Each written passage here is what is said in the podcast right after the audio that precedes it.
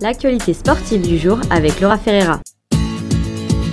Bonjour tout le monde, j'espère que vous allez bien. Aujourd'hui, nous allons commencer par le tennis avec Leila Fernandez. La Canadienne a salué son retour lors de son tournoi à Toronto. Elle remporte une belle victoire de 6 à 4 et de 6 à 3 contre l'Australienne. Ce premier match féminin de l'Omnium Bank National commence sur les chapeaux de roue.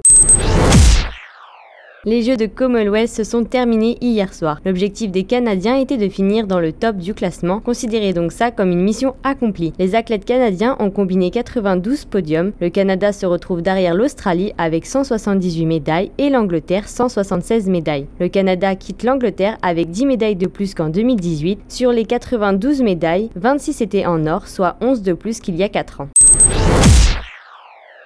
Du côté des Jeux d'été du Canada qui se déroulent à Niagara, Jada Lee a écrit une page d'histoire ce lundi, en devenant la première athlète féminin à participer au tournoi masculin de baseball. Âgée de 16 ans et originaire de la capitale de Saint-Jean-de-Terre-Neuve, la jeune athlète a joué comme une chef contre l'Alberta avec des magnifiques revers de 17 à 7. La Colombie-Britannique se classe première avec 13 médailles, l'Ontario suit avec 12 médailles dont 9 d'or. Le Québec et l'Alberta se trouvent à égalité en troisième place avec 8 médailles.